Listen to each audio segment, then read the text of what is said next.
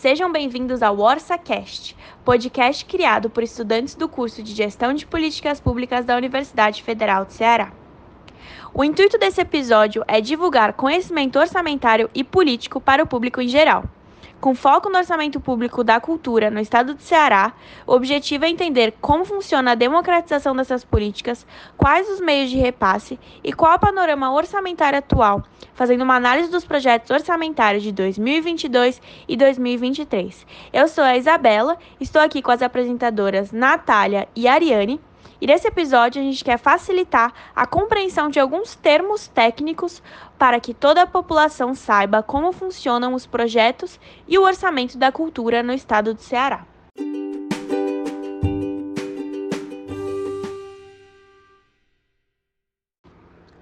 Antes da gente passar para a parte mais técnica do nosso podcast, onde a gente vai discutir de forma mais objetiva todo o repasse e o orçamento real das políticas de cultura no estado do Ceará de 2022 e o próximo de 2023, é importante também que a gente compreenda que a cultura está relacionada diretamente à geração do conhecimento e exercício do pensamento, que são valores essenciais para o desenvolvimento da sociedade. Assim, a cultura se torna importante para a formação pessoal, moral e intelectual do indivíduo e no desenvolvimento de sua capacidade de relacionar-se com o próximo. Ou seja, a partir do momento que o indivíduo, desde a sua juventude, entende a importância das raízes culturais de seu país e também consiga compreender que existem diferentes povos e diferentes culturas dentro de uma mesma nação, ele vai se tornar um ser humano muito mais consciente e também vai saber é, ter o senso político e o entendimento de que existem diferentes culturas dentro da nossa nação e que apesar de a gente pertencer a um só povo, existem diferentes povos também que merecem respeito e investimento a partir do poder público, dependendo de suas diferentes necessidades. E aí, também a gente precisa entender o que são as políticas de cultura, é, seja no estado, no município ou no país. Elas podem ser entendidas como conjunto de iniciativas e medidas de apoio institucional desenvolvidas pela administração pública ou instituições civis, empresas ou grupos comunitários na perspectiva de orientar o reconhecimento, a proteção, o estímulo de determinados aspectos sociais que conferem identidade o objetivo principal das políticas culturais é a democratização do acesso e fruição da oferta de bens e serviços culturais. Ou seja, a partir do momento que a gente conversa sobre a democratização do acesso à cultura, a gente entende que a cultura é um bem nacional que deve ser fruído por todos. Ou seja, é de extrema importância que o investimento da cultura no país seja focado também é, nas camadas mais pobres, no sentido de que não só as elites devem ter acesso à cultura e que também não só aquilo que é consumido pela elite seja considerado cultura, né? Porque não é só a elite que são povos cultos. Todo, toda a população brasileira tem diferentes é, representações culturais que são muito importantes e devem ser é, consumidas de modo igual. Investir em cultura é investir na própria sociedade, pois assim é possível levar ações que estimulem o bem e a mudança. É possível trans transmitir informação e conhecimento para as pessoas, assim como promover encontros de diferentes áreas culturais e gerar debates, valorizar o que o país tem de melhor. Porém, mesmo que a maioria trate cultura apenas como uma forma de entretenimento, ela é muito mais do que isso. Mas para investir em alguma coisa é preciso ter benefícios, não é mesmo? E a cultura também proporciona vários. E assim, agora a gente vai discutir todo o repasse e também a importância das políticas de cultura no estado do Ceará.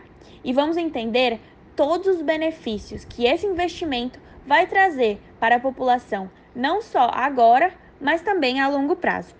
Então, nesse momento, eu vou me despedir aqui e vou passar o microfone para as apresentadoras Natália e Ariane, que vão fazer o debate agora na questão do orçamento mesmo é, e abordar as políticas públicas culturais do Ceará. É isso, muito obrigada. E agora fiquem com a Ariane e a Natália, que vão responder algumas perguntas de como funciona o orçamento, é, qual a prioridade de repasse, a importância da LOA, fiz a discussão da Lei Orçamentária Anual, as principais ações que podem ajudar na democratização do Estado da Cultura e muito mais. Obrigada e espero que vocês aprendam muito nesse podcast sobre as políticas de cultura no estado do Ceará.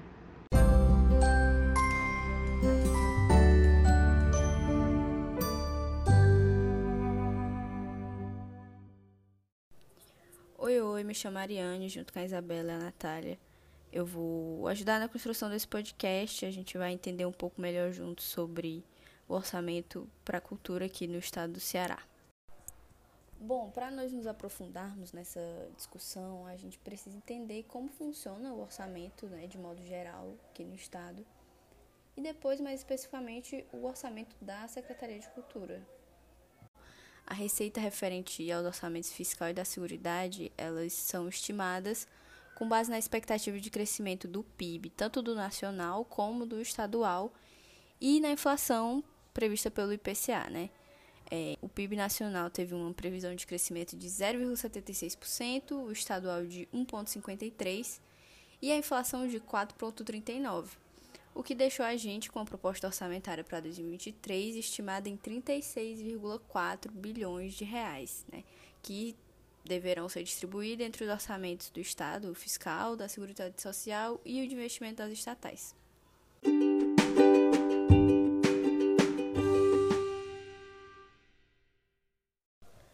A Lei Orçamentária Anual de 2023 ainda é apenas um projeto, né? ainda é uma PELOA, o que significa que ela não foi aprovada pela Assembleia Legislativa. Contudo, no um projeto enviado pelo Poder Executivo para a Assembleia, consta para o orçamento fiscal um valor de 24,4 bilhões de reais. E por que que se interessa para a gente? Né? Esse interessa porque é desses 24,4 bilhões que vai sair o orçamento da cultura. Orçamento esse previsto em 225 milhões de reais que devem ser divididos entre a Secretaria da Cultura e o Fundo Estadual da Cultura, que por sua vez fazem a divisão desse montante de acordo com os programas. Os programas são quatro: de promoção e desenvolvimento da arte e cultura cearense, promoção e desenvolvimento da política de conhecimento e formação em arte e cultura, promoção do patrimônio cultural cearense e a teledifusão cultural e informativa educativa.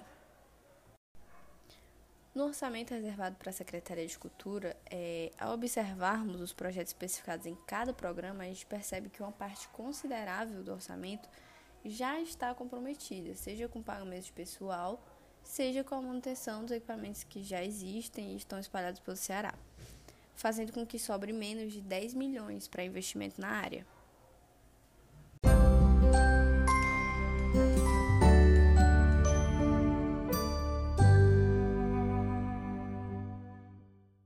Olá, aqui é a Natália e eu vou complementar a fala das minhas colegas com os temas participação social e comparativos entre as PELOs de 2022 e 2023.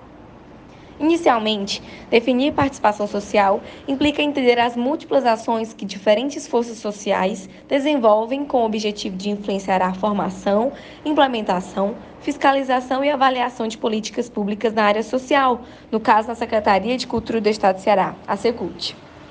Tais ações expressam simultaneamente concepções particulares da realidade social brasileira e propostas específicas para enfrentar os problemas da pobreza e exploração das classes trabalhadoras no Brasil.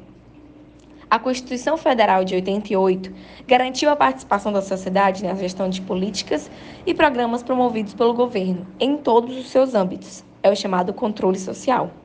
Essa participação prevista na Constituição Federal, contribui ao mesmo tempo para a construção da democracia, o fortalecimento da cidadania e a melhora do desempenho da administração pública.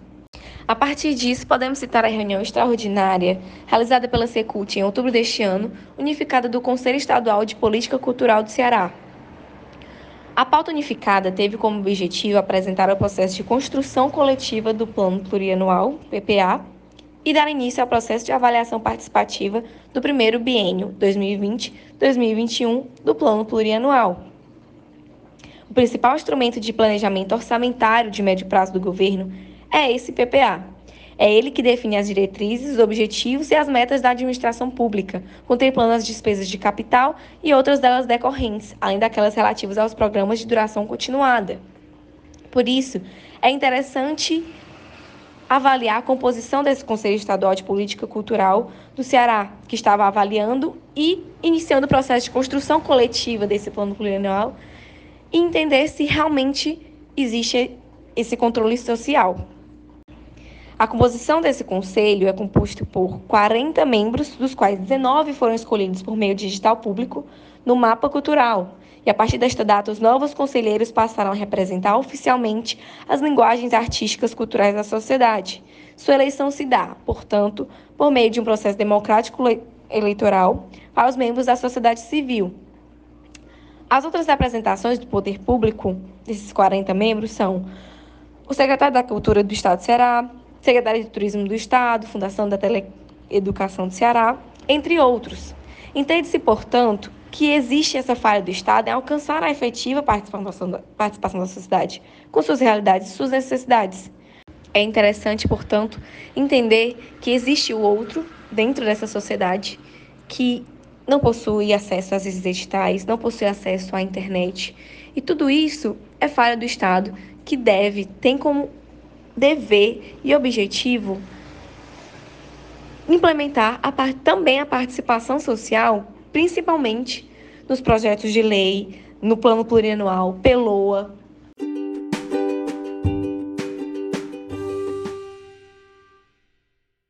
E agora, a partir do demonstrativo de despesa por órgão, o orçamento estadual, que é aquele que prevê a receita e fixa a despesa do Estado, assegurando os gastos com o funcionalismo, com a manutenção e o funcionamento da administração pública, teve uma diminuição em seu valor. A peloa da Secretaria de Cultura de 2022 foi estimada em R$ 213.886.930. Já a estimativa para 2023 é uma diminuição desse valor para R$ 205.287.217 afetando dessa forma vários âmbitos da Secretaria de Cultura, como os editais de programas de mentoria, convocatórias de projetos artísticos para a nova Estação das Artes, entre outros.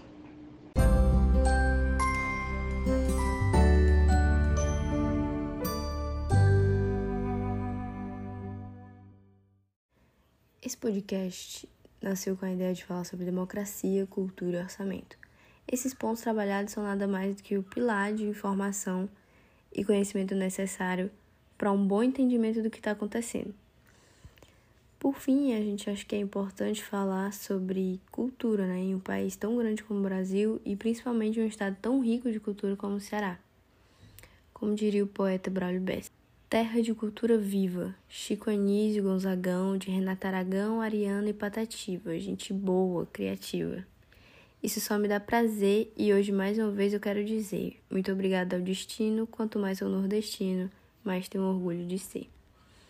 Obrigado por terem nos acompanhado até o final. Espero que essa conversa tenha sido esclarecedora para todos e que a cultura do Ceará continue sendo celebrada e nunca desvalorizada. Que os debates orçamentários vejam a cultura como investimento e nunca como gasto.